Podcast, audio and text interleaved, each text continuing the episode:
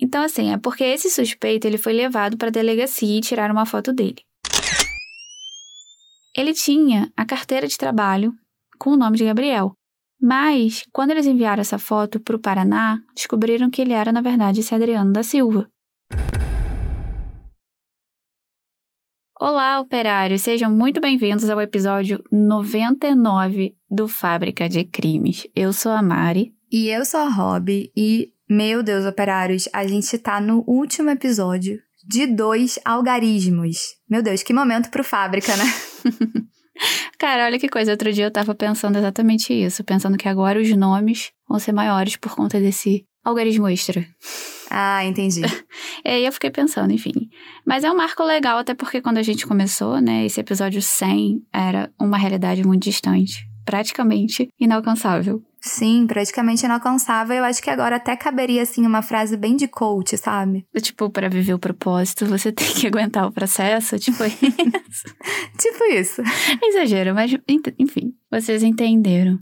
Bom, passada essa belíssima introdução aí, né, a história do episódio de hoje, ela já estava na nossa lista há bastante tempo, só aguardando a vez dela. Esse caso acabou sendo muito pedido lá no primeiro ano do Fábrica, eu percebi isso principalmente pelos operários do Sul. Sim, a gente tem muito operário do Sul e aí a gente pensou por que não colocar então nesse episódio uma mensagem de alguém do Sul. Pois é, então, antes de entrar na história de hoje, vamos ouvir a mensagem da operária Marian, lá do Paraná. Oi meninas, tudo bem? Meu nome é Mariam, eu sou de Foz do Iguaçu, Paraná. É, eu conheci o podcast faz pouquíssimo tempo e eu fiquei muito de cara comigo mesma que eu não conhecia antes. Eu ouço vários podcasts sobre crimes reais é, em várias plataformas e eu não tinha achado de vocês. Eu tô muito feliz que eu tenho uma companhia ótima para trabalhar em casa. Eu adoro a voz de vocês e adoro os casos como eles são contados. É isso, beijo.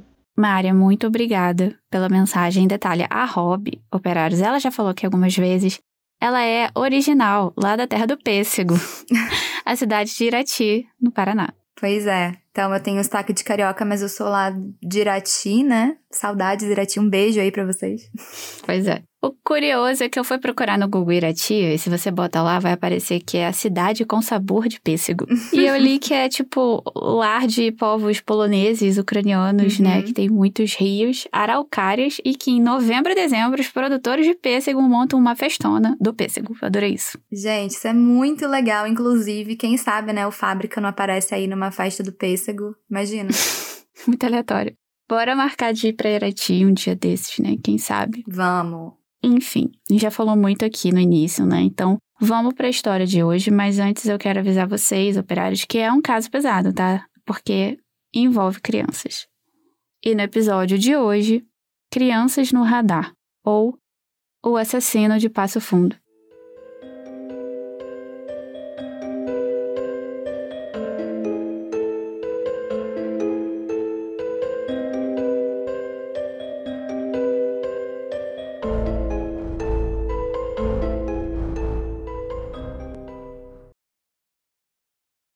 Ederson Leite tinha 12 anos de idade e era chamado de Nenê pela família dele. O Ederson era o filho caçula da Erli Leite e, segundo ela, ele era um menino tímido, introvertido, mas que depois do primeiro contato com a pessoa, ele mostrava aquela alegria, né? Contagiava todo mundo. E eu, Mário, pessoalmente, eu me identifico um pouco com ele, porque eu também sou introvertida nos primeiros contatos ali, e aí depois eu vou meio que me soltando com o tempo. Pois é, a gente estava até conversando sobre isso esses dias, sobre aquele teste do MBTI, eu não sei se vocês conhecem. Uhum. E segundo esse teste, que eu me lembre, eu sou INFJ. Então, enfim, também sou uma pessoa mais introvertida. Eu sou um pouco menos que a Mari, mas ainda assim nós duas somos ali, ó, super bicho do mato. Eu ainda tenho que fazer esse teste para ver. Tem que fazer. Bom, o Ederson, em 2002, cursava a sétima série do colégio né? E à tarde ia para a escolinha de futebol na cidade de Lagoa Vermelha, lá no Rio Grande do Sul. E era em Lagoa Vermelha que ele morava, né, com a família dele. Essa cidade é uma cidade bem pequenininha, deve ter aí uns 30 mil habitantes, e fica mais para o norte do estado do Rio Grande do Sul, a uns 100 quilômetros de Passo Fundo. O time da escolinha estava se preparando para jogar um campeonato que aconteceria ali no Paraná. E por isso a turma resolveu organizar umas rifas para conseguir arrecadar um dinheirinho e, né, e fazer justamente essa viagem para o outro estado. Então, no dia 16 de agosto de 2002, o Ederson saiu de casa para vender alguns números ali de rifa, perto de onde ele morava. Só que essa foi a última vez que ele foi visto pela família e amigos. Depois do sumiço do Ederson, o desespero tomou conta da família dele, claro, especialmente a mãe, a Erli. Até porque, né, o que, que poderia ter acontecido ali na cidade de Lagoa Vermelha, uma cidade pacata, pequena, o filho tinha saído só para vender umas rifas e não voltou. Só que é aquilo, né? Não existe cidade 100% pacata. Se tem ser humano morando na cidade, pode acreditar que vai ter maldade. É, eu concordo 100%. E aí foram 23 dias de buscas pelo Ederson, até que no dia 8 de setembro, um homem morador local passou por um matagal e acabou se deparando com um corpo em estado de decomposição na beira de um riacho, cerca de 2 quilômetros do centro de Lagoa Vermelha. E obviamente ele ficou em choque, não pensou duas vezes e ligou para a polícia. E aí houve uma grande mobilização de policiais e peritos para verificar o corpo do riacho. E foi aí que veio a confirmação. Aquele era o corpo do Ederson Leite, de apenas 12 anos de idade. Mas o que ninguém imaginava é que esse seria o primeiro crime de muitos outros. Vamos falar agora um pouquinho da cidade de Passo Fundo, que vai ser o palco aí para esses outros crimes brutais. Passo Fundo é a maior cidade do norte gaúcho, localizada aí a uns 280 quilômetros de Porto Alegre. É um lugar cheio de história, rico em cultura, né? Diversos atrativos turísticos, tipo parques, áreas verdes, museus, shoppings, atrações para todas as idades e gostos. E em 2003, o ano seguinte ao sumiço e à morte do Ederson, a vida seguia tranquilamente em Passo Fundo, até que no dia 9 de março, um desaparecimento abalou os moradores dessa cidade. Dessa vez, um menino de 13 anos chamado Alessandro Silveira tinha sumido. Ele trabalhava como engraxate ali na região e tinha muitos clientes na praça de Tamandaré. Ele ia para essa praça, né, todos os dias trabalhar, só que nesse dia ele saiu de casa e não retornou mais. E pasmem, só depois de seis meses de desaparecido, o Alessandro, no dia 20 de setembro, foi encontrado. A ossada dele foi achada numa área deserta e afastada da cidade, e os pais dele só conseguiram fazer o reconhecimento por meio das roupas que ele estava usando, do calçado, no dia que ele desapareceu. Olha, por esses dois crimes a gente já vê aí algumas semelhanças, mas a pergunta é, pra gente, aqui, né, é óbvio, porque a gente já conhece a história. Mas será que a polícia, para quem estava envolvido, eles sabiam que em Lagoa Vermelha o caso do Ederson se assemelhava com esse caso? Então, eu acho que nesse momento é muito cedo para a polícia fazer esse link, sabe? Uhum. E aí, infelizmente, não parou no Alessandro, porque um mês depois, no dia 19 de abril, Dessa vez na cidade de Soledade, também localizada no Rio Grande do Sul, um menino de 10 anos, Douglas de Oliveira Arras, saiu de casa para visitar a tia dele e não voltou mais, deixando todo mundo apavorado e em alerta.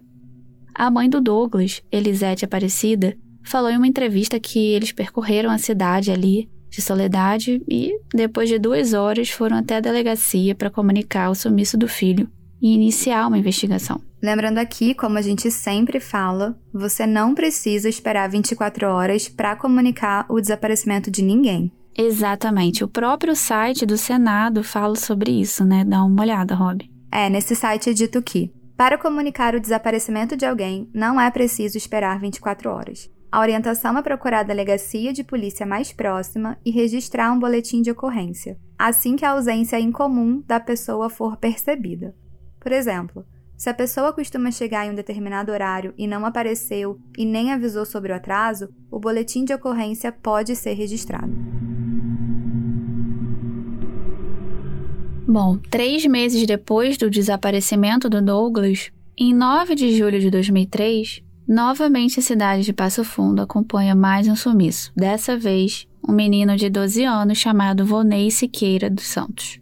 O Volney, ele era vendedor de rapadura na região do bairro de Nossa Senhora da Aparecida, e nesse dia ele saiu para trabalhar e não foi mais visto. Lamentavelmente, o corpo dele foi encontrado cinco dias depois em um matagal, em Vila Jardim.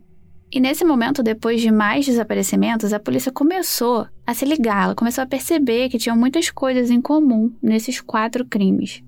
Todas as vítimas eram meninos, mais ou menos aí de uma faixa etária de 10 a 13 anos, que saíram de casa sozinhos e não retornaram mais. Os corpos já estavam em estado de decomposição, e eu não falei antes, mas todos tinham sinais de estrangulamento e violência sexual. O delegado aposentado Paulo Rochelle, que cuidou do caso, falou em uma entrevista o seguinte: A Polícia Civil, no início, trabalhava com diversas hipóteses, mas no momento em que começaram a se suceder os crimes, com crianças, com os mesmos vestígios, ou seja, com o sinal de estrangulamento, uso de corda, fio no pescoço para asfixiá-lo e também sinais de abuso sexual, a polícia começou a olhar com mais intensidade para essa linha de que era um autor só. A cidade de Passo Fundo começou a ter uma série de sumiços que assustou os moradores, inclusive a polícia que já suspeitava que um serial killer estava solta. A próxima vítima foi um menino chamado Júnior Reis Loureiro, de apenas 10 anos de idade. O Júnior, ele era visto todos os dias vendendo artesanato em um posto de combustível que ficava ali às margens da estrada ERS 153, na saída de Ernestina, no norte gaúcho. A última vez que o Júnior foi visto foi em Passo Fundo, no dia 14 de setembro de 2003. E o corpo dele foi encontrado oito dias depois, no dia 22 de setembro, em uma rua bem deserta e afastada da cidade. No dia 29 de setembro, acontece mais um crime em Passo Fundo. Dessa vez, um menino de 11 anos chamado Jefferson Borges Silveira. E o corpo do Jefferson foi encontrado no dia 3 de outubro em um mato ali da perimetral com sinais de estrangulamento também. É, realmente nessa altura já não se tinha mais dúvida, né, de que um serial killer estava ali à solta por Passo Fundo. Então a polícia estava procurando para saber quem era o autor desses crimes. Só que infelizmente ainda não tinha nenhuma pista, né? Uhum.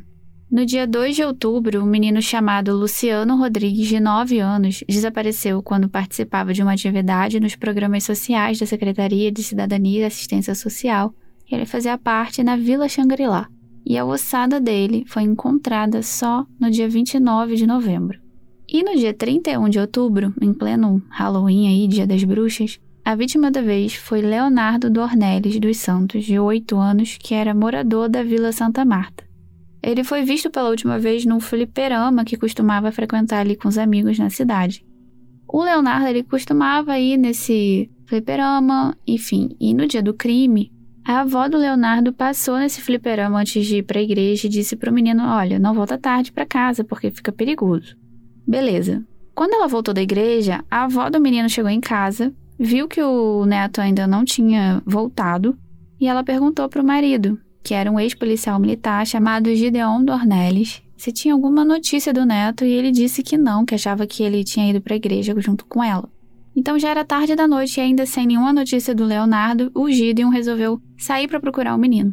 Ele foi perguntando para todo mundo ali da região até que ele encontrou um amigo do Leonardo que estava com ele mais cedo no fliperama, e esse amigo disse que eles estavam jogando, né, quando um homem se aproximou e comprou mais fichas para eles jogarem, porque a dele já tinha terminado, e que depois de algum tempo conversando, o Leonardo não foi mais visto.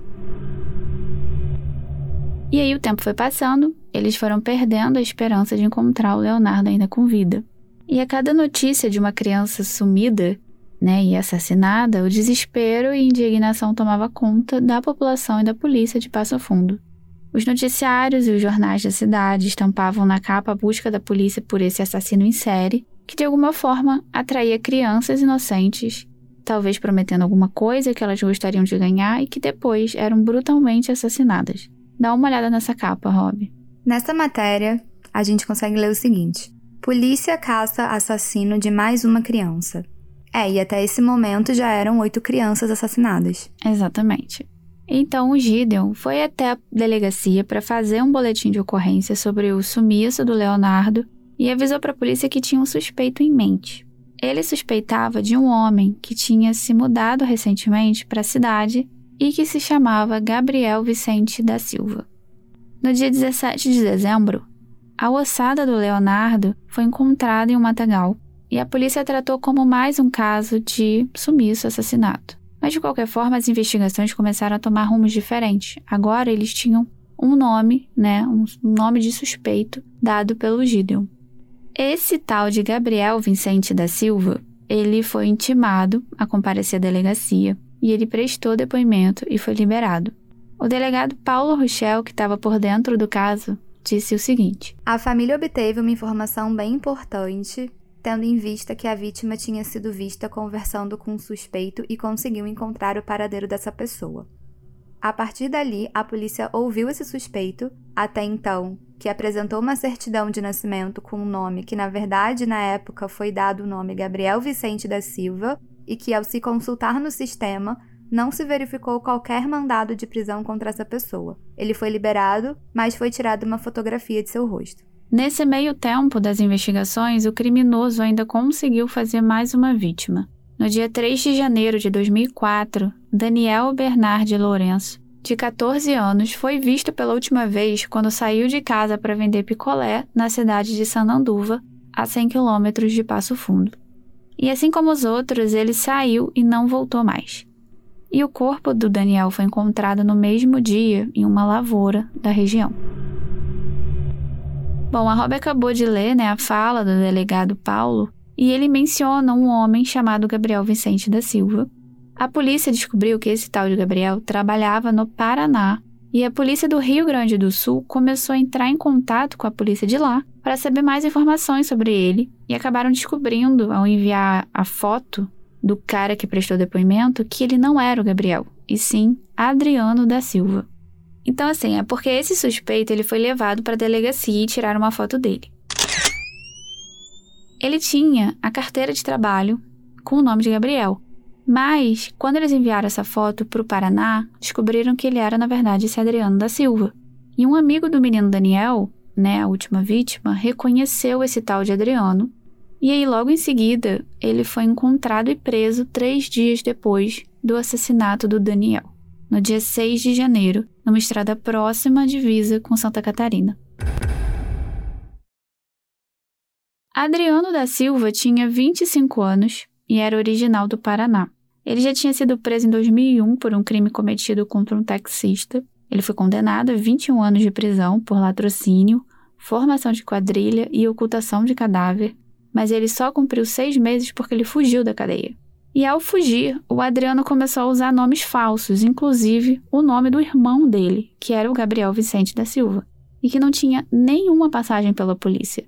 Então, olha que bizarro, ele andava por aí com a carteira de trabalho do irmão dele. É, muito estranho. É, depois dessa fuga, o Adriano foi para o interior do Rio Grande do Sul, onde ele ficou ali trabalhando, fazendo alguns bicos. E além dessa prisão, ele também já teria sido detido outras três vezes pela polícia do Rio Grande do Sul, sendo uma delas por estar circulando com uma faca, a outra por roubo, e a terceira foi quando Gideon Dornelli suspeitou do próprio Adriano.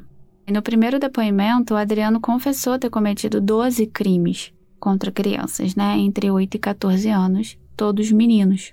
É, e pelo que a gente percebeu também aqui nos crimes, a maioria das vítimas eram de famílias mais humildes. Teve um que saiu para vender rifa para poder ir no campeonato da escola, e tiveram outros que saíram para trabalhar mesmo, né? Mesmo sendo jovens, eles tinham que ajudar em casa, então eram crianças de origem mais humilde e que foram escolhidas a dedo. Pois é, e assim, era uma covardia grande, ele se aproveitava disso para cometer os crimes. E segundo as pesquisas, o Adriano se mostrava frio e calculista, né? E ele nunca demonstrou nenhum arrependimento. E isso me lembrou de algumas entrevistas que a doutora Beatriz Barbosa, a psiquiatra, deu em alguns videocasts. Ela fala que nem todo psicopata é um assassino em série, na verdade, são uma parcela bem pequena, mas todo assassino em série é, em algum grau, um psicopata. Porque para cometer crimes pesados, que envolvem crueldade, frieza, você tem que ter um grau aí de indiferença, zero arrependimento empatia pela vida humana, né? Bom, vamos falar então de como o Adriano atraiu cada vítima e já ressalto de novo que a descrição dos fatos a seguir é forte e gráfica.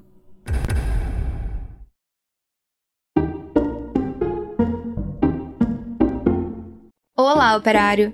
Interrompemos a história rapidinho para dar um mini aviso. Você que é viciado em true crime e queria ouvir mais episódios do Fábrica, a gente tem uma boa notícia. Pois é. Não sei se vocês estão sabendo, mas você pode fazer uma hora extra no Fábrica de Crimes pela plataforma da Aurelo. A Aurelo também é uma plataforma de áudio, mas só de podcast, e que tem ajudado muito quem produz conteúdo.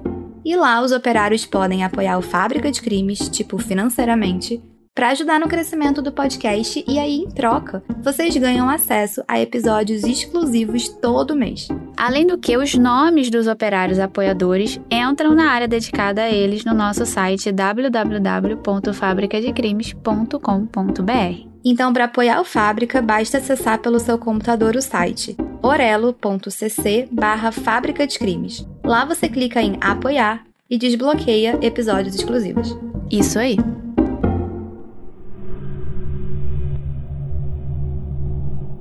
Relação à primeira vítima, o Ederson, que saiu ali para vender as rifas, o Adriano conta que levou o menino para um lugar ermo, falando para ele que compraria um número X de rifas para ajudar.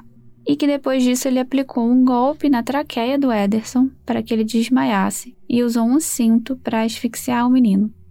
A segunda vítima, que foi o engraxate Alessandro, o Adriano disse ter se aproximado do menino oferecendo uma proposta de trabalho e acabou levando ele para um lugar deserto do bairro de Petrópolis, em Passo Fundo. E lá o Adriano estrangulou ele e violentou o Alessandro. No caso do Douglas, que foi o menino que saiu de casa para visitar a tia, o Adriano disse que no depoimento ele atraiu o menino até um moinho abandonado e foi lá que ele assassinou o Douglas por asfixia mecânica. Ele também confessou ter transportado o corpo dele em um carrinho de mão até uma casa que estava em construção, que era onde o Adriano fazia um bico de pedreiro. E ele confessou ter escondido o corpo dentro de uma churrasqueira, cobrindo com cimento, assim. E detalhe que esse corpo só foi encontrado pelos policiais depois da confissão do Adriano. É muito bizarro isso. Cara, é muito bizarro, né? E o próximo crime foi o do Volney, que saiu de casa para vender rapadura. E o Adriano disse que matou e violentou ele é, só que em um outro depoimento ele se contradisse e falou que não matou, que só violentou o Volney. Mas aconteceu um outro fato bem intrigante no caso do Volney. Sete adolescentes chegaram a ser presos por confessarem esse assassinato, né, do Volney. Mas eles ficaram só 45 dias presos porque eles revelaram que só confessaram esse crime por pressão da polícia. E aí foi feita uma perícia no corpo do Volney e encontraram o DNA do Adriano no sêmen que estava nas roupas do menino. E aí, como se não bastasse, o Adriano já tinha feito outra vítima, né? O Júnior Reis, de 10 anos, que vendia artesanato na estrada. O Adriano confessou que se aproximou do Júnior em setembro de 2003 e atraiu ele prometendo ajudar a vender as mercadorias.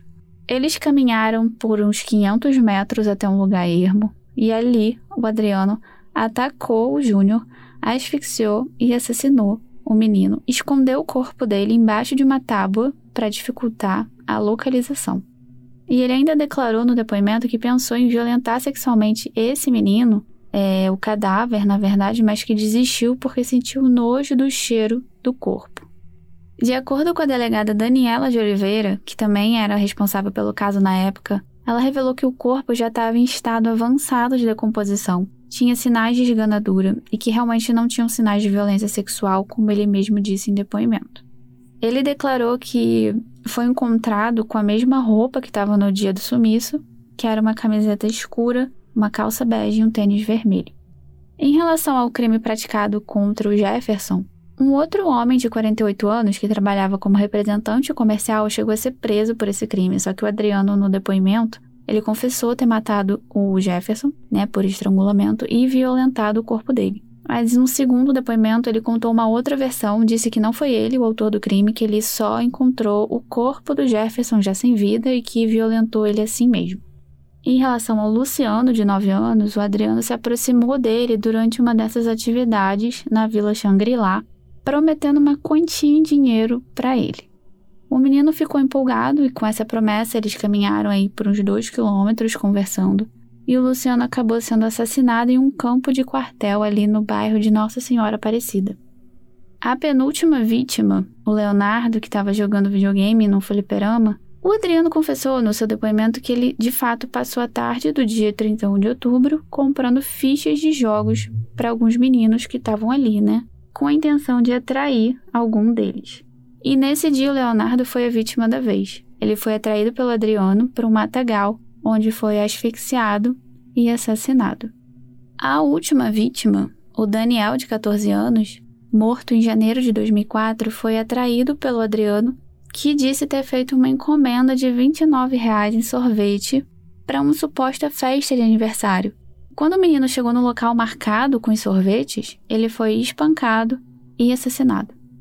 E a perícia comprovou alguns dias depois que o DNA do Adriano estava presente no sêmen encontrado nas roupas do Daniel. Aí dá para perceber que o Adriano, na maioria das vezes, ele atraía as vítimas com a promessa de conseguir dinheiro ou de comprar alguma coisa que eles estivessem vendendo, e por isso ele sempre tinha esse foco de escolher exatamente crianças de baixa renda. Exatamente, essa era a ideia dele mesmo. Era o modo como ele funcionava, né? Ele levava os meninos para um lugar deserto, aplicava alguns golpes, com a intenção de deixar elas inconscientes, e depois asfixiava com uma corda, muitas vezes até com a mão. Isso porque o Adriano era lutador de Muay Thai desde os 10 anos de idade e ele sabia como aplicar esses golpes.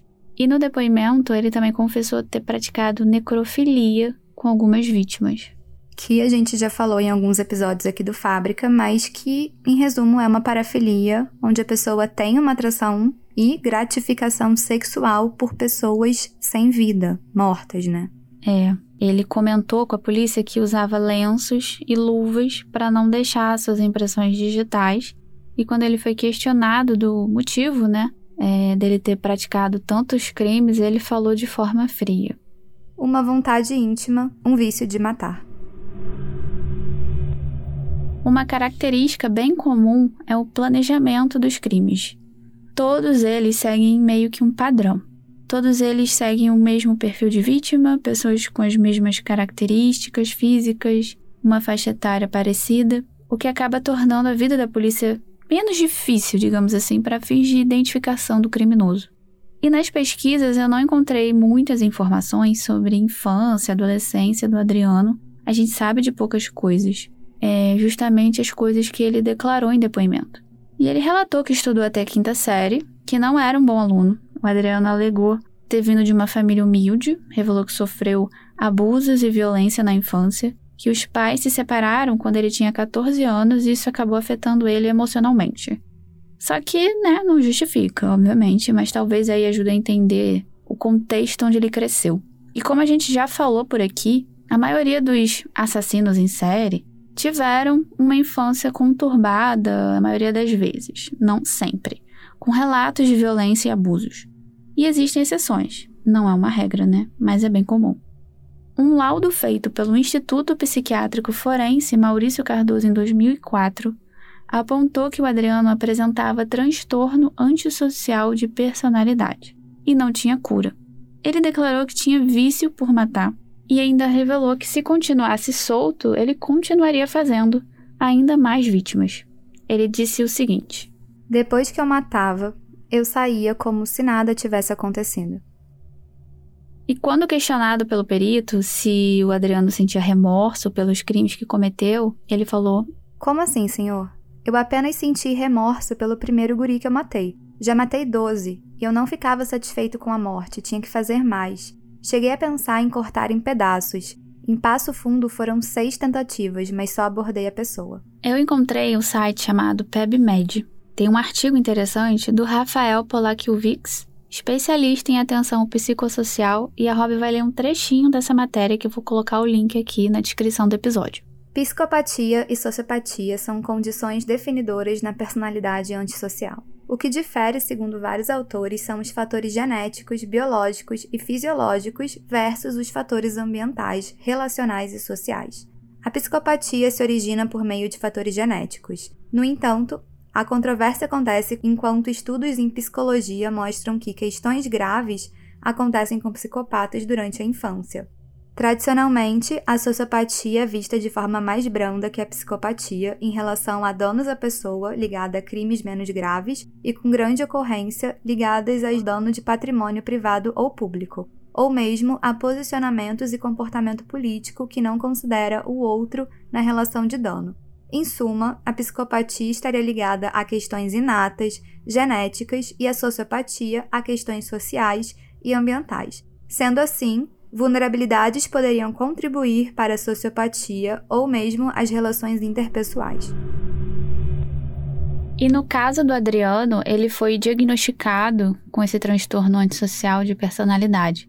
O Procurador-Geral da Justiça do Rio Grande do Sul, Fabiano Dalazen, disse em entrevista: ao mesmo tempo em que ele apresentava um diagnóstico que era do transtorno antissocial de personalidade, ou seja, ele tinha uma grande dificuldade de se adaptar às regras e entender aquilo que ele estava fazendo de uma forma correta. Ao mesmo tempo, disse que aquilo não tinha cura e no momento em que ele sair é propenso a praticar os mesmos delitos e por isso indicava o maior tempo de reclusão possível.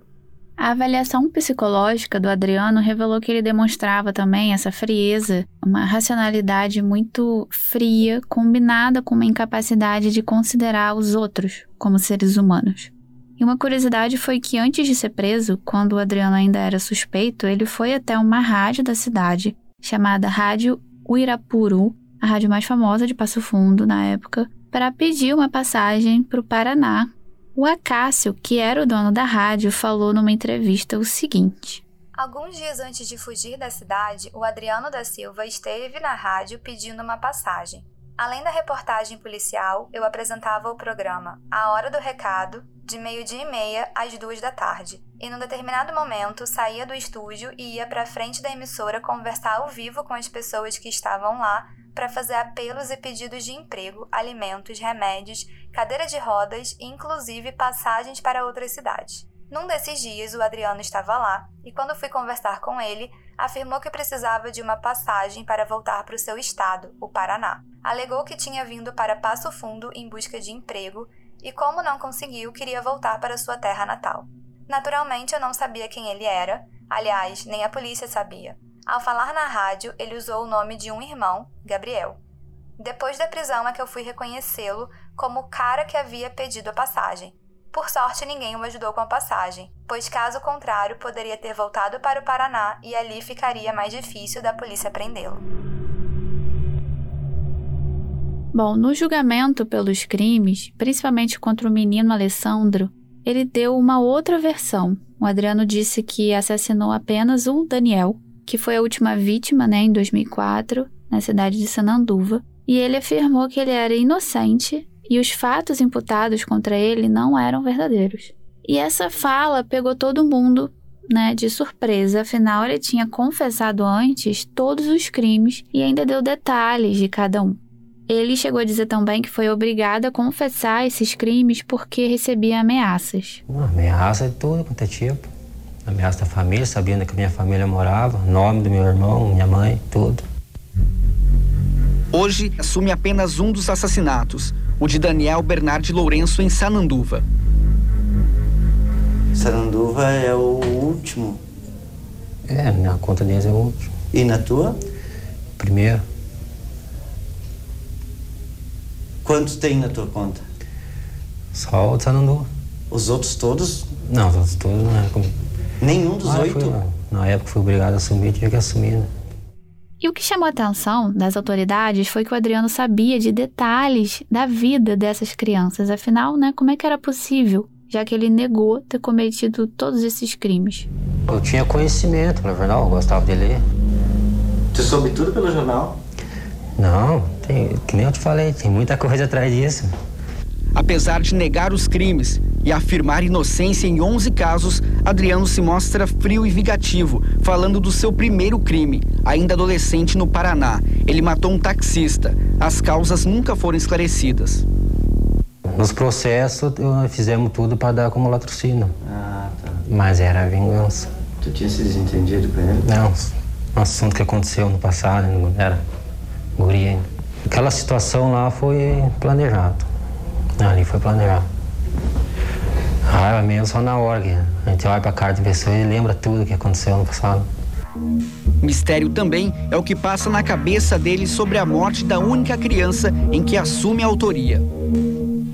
Tu lembra? Que do, do guri? É. Lembro. E tu lembra do- da situação? Lembro do guri, sim, toda a situação. E tu lembra que tu matou o guri? Sim. E tu lembra por que que tu matou o guri? É eu não tô tentando me segurando pra não falar porque, né? O que que tu ganhou com isso? Monte de cadeia. Mesmo depois de seis anos preso e condenado a pelo menos mais 120, Adriano prefere o silêncio em alguns casos por um motivo: as ameaças que diz receber. E quem te Aí, não, eu não posso falar. É uma coisa que eu não posso falar. As pessoas seguem te ameaçando ainda de alguma maneira? Sente essa pressão? Faz uns 22 dias atrás eu recebi ameaças. Lá dentro do presídio. Tu acha que quem matou ainda tá por aí? Certeza.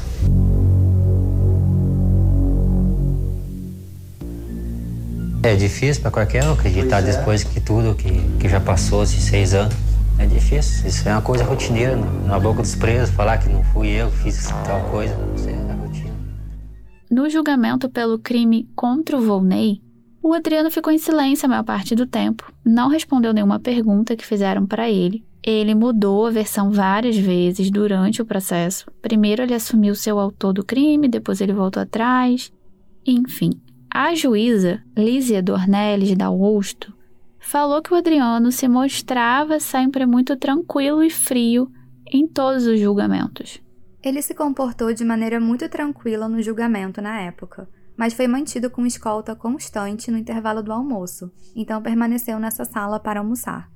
Era uma mesa de madeira, um mobiliário mais antigo do tribunal e, mesmo sob custódia, algemado, a gente acredita que ele usou as algemas, ele entalhou na mesa de madeira o nome dele completo, Adriano da Silva. Então, isso também demonstrou o perfil dele, muito vaidoso. O Adriano foi julgado pelo júri popular pelos crimes de homicídio, ocultação de cadáver, atentado violento ao pudor, estupro, falsa identidade, furto, enfim.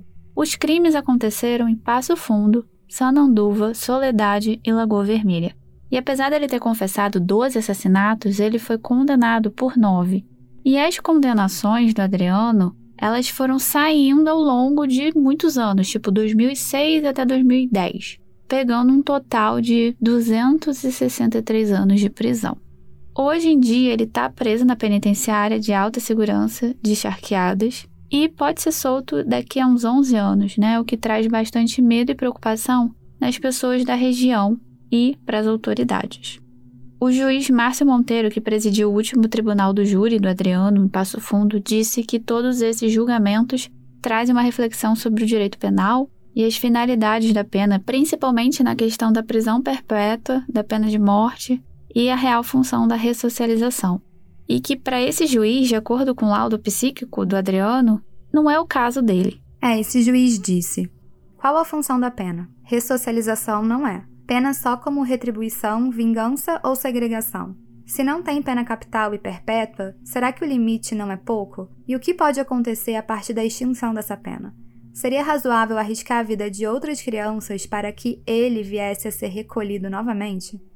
Esse juiz, ele se referiu ao limite máximo para a pena, em regime fechado, de 40 anos, mas que na época das condenações do Adriano era de 30. E devido a isso, e conforme né, o processo aí de execução penal, o término da pena dele está marcado para dia 25 de maio de 2034.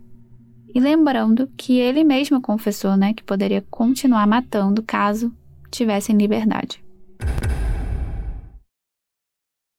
Bom, operários, esse foi o caso de hoje. Na opinião sincera de vocês, vocês acham que ele teria reais condições de ser solto em 2034? Enfim, né? Parece longe, mas não tá tão longe assim. Não tá e dá medo só de pensar. É, sempre vai ter, né? O medo da reincidência. Sim. E lembrando que todas as fotos do caso já estão no Instagram do Fábrica, o arroba podcast Fábrica de Crimes, e que tem episódios novos todos os dias de 1 e 15 do mês, em todas as plataformas de áudio, e episódios extras exclusivos para apoiadores pela plataforma da Aurelo. Isso aí.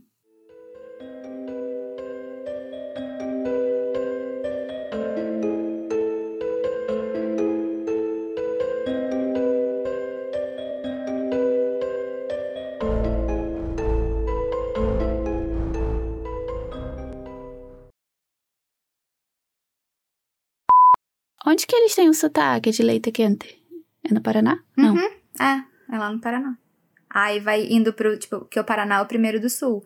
Aí você vai indo, digamos, pra baixo, aí vai ficando mais aquele bate, que aí é mais do Ah, Rio tá. Grande. Em Santa Catarina eu nem acho que eles têm tanto, mas eles falam muito assim, nananã, sabe? Eles põem um sabe. Nananã, sa- ah, tem o, o, o Vitor, né, de Londrina. Ele tem um pouco mais de sotaque.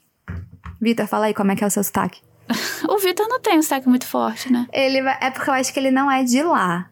Ah, eu tá. acho. Não sei. Peraí que tá passando um... Mas o que ninguém Mas o que ninguém imaginava é que... Ai, peraí que eu bati aqui. E em 2003... Fala de novo. E em 2000... assim que a ausência incomum da pessoa for percebida. Por exemplo, se a pessoa. Ai, senhor. Oi. Caiu. Ah, tá. Peraí. Chegou a ler Ah. tudo, não? Ah, tá. Não. Vou ler de novo. E no dia 31 de outubro, em pleno Halloween aí, Dia das Bruxas, a última vez. Não. A última vi. Não. A vítima da vez. Eita. Nessa matéria, a gente consegue ler o seguinte: Polícia caça assassino de mais uma criança. E já eram até o momento oito crianças assassinadas. Não, pera, isso não é parte da. Eu perguntei o que ele havia feito com. Meu Deus, você tá ouvindo essa buzina? Não, né? Não. Tá. Beleza. O laudo. O laudo. Não, vou falar um laudo. Ao mesmo tempo que ele apresentava um diagnóstico de que era do transtorno antissocial de personalidade, ou seja, que ele tinha uma grande dificuldade de se adaptar às regras e entender aquilo que ele estava fazendo de uma forma correta. Não, pera, li tudo errado. Ah, lê de novo. Este podcast foi editado por Vitor Assis.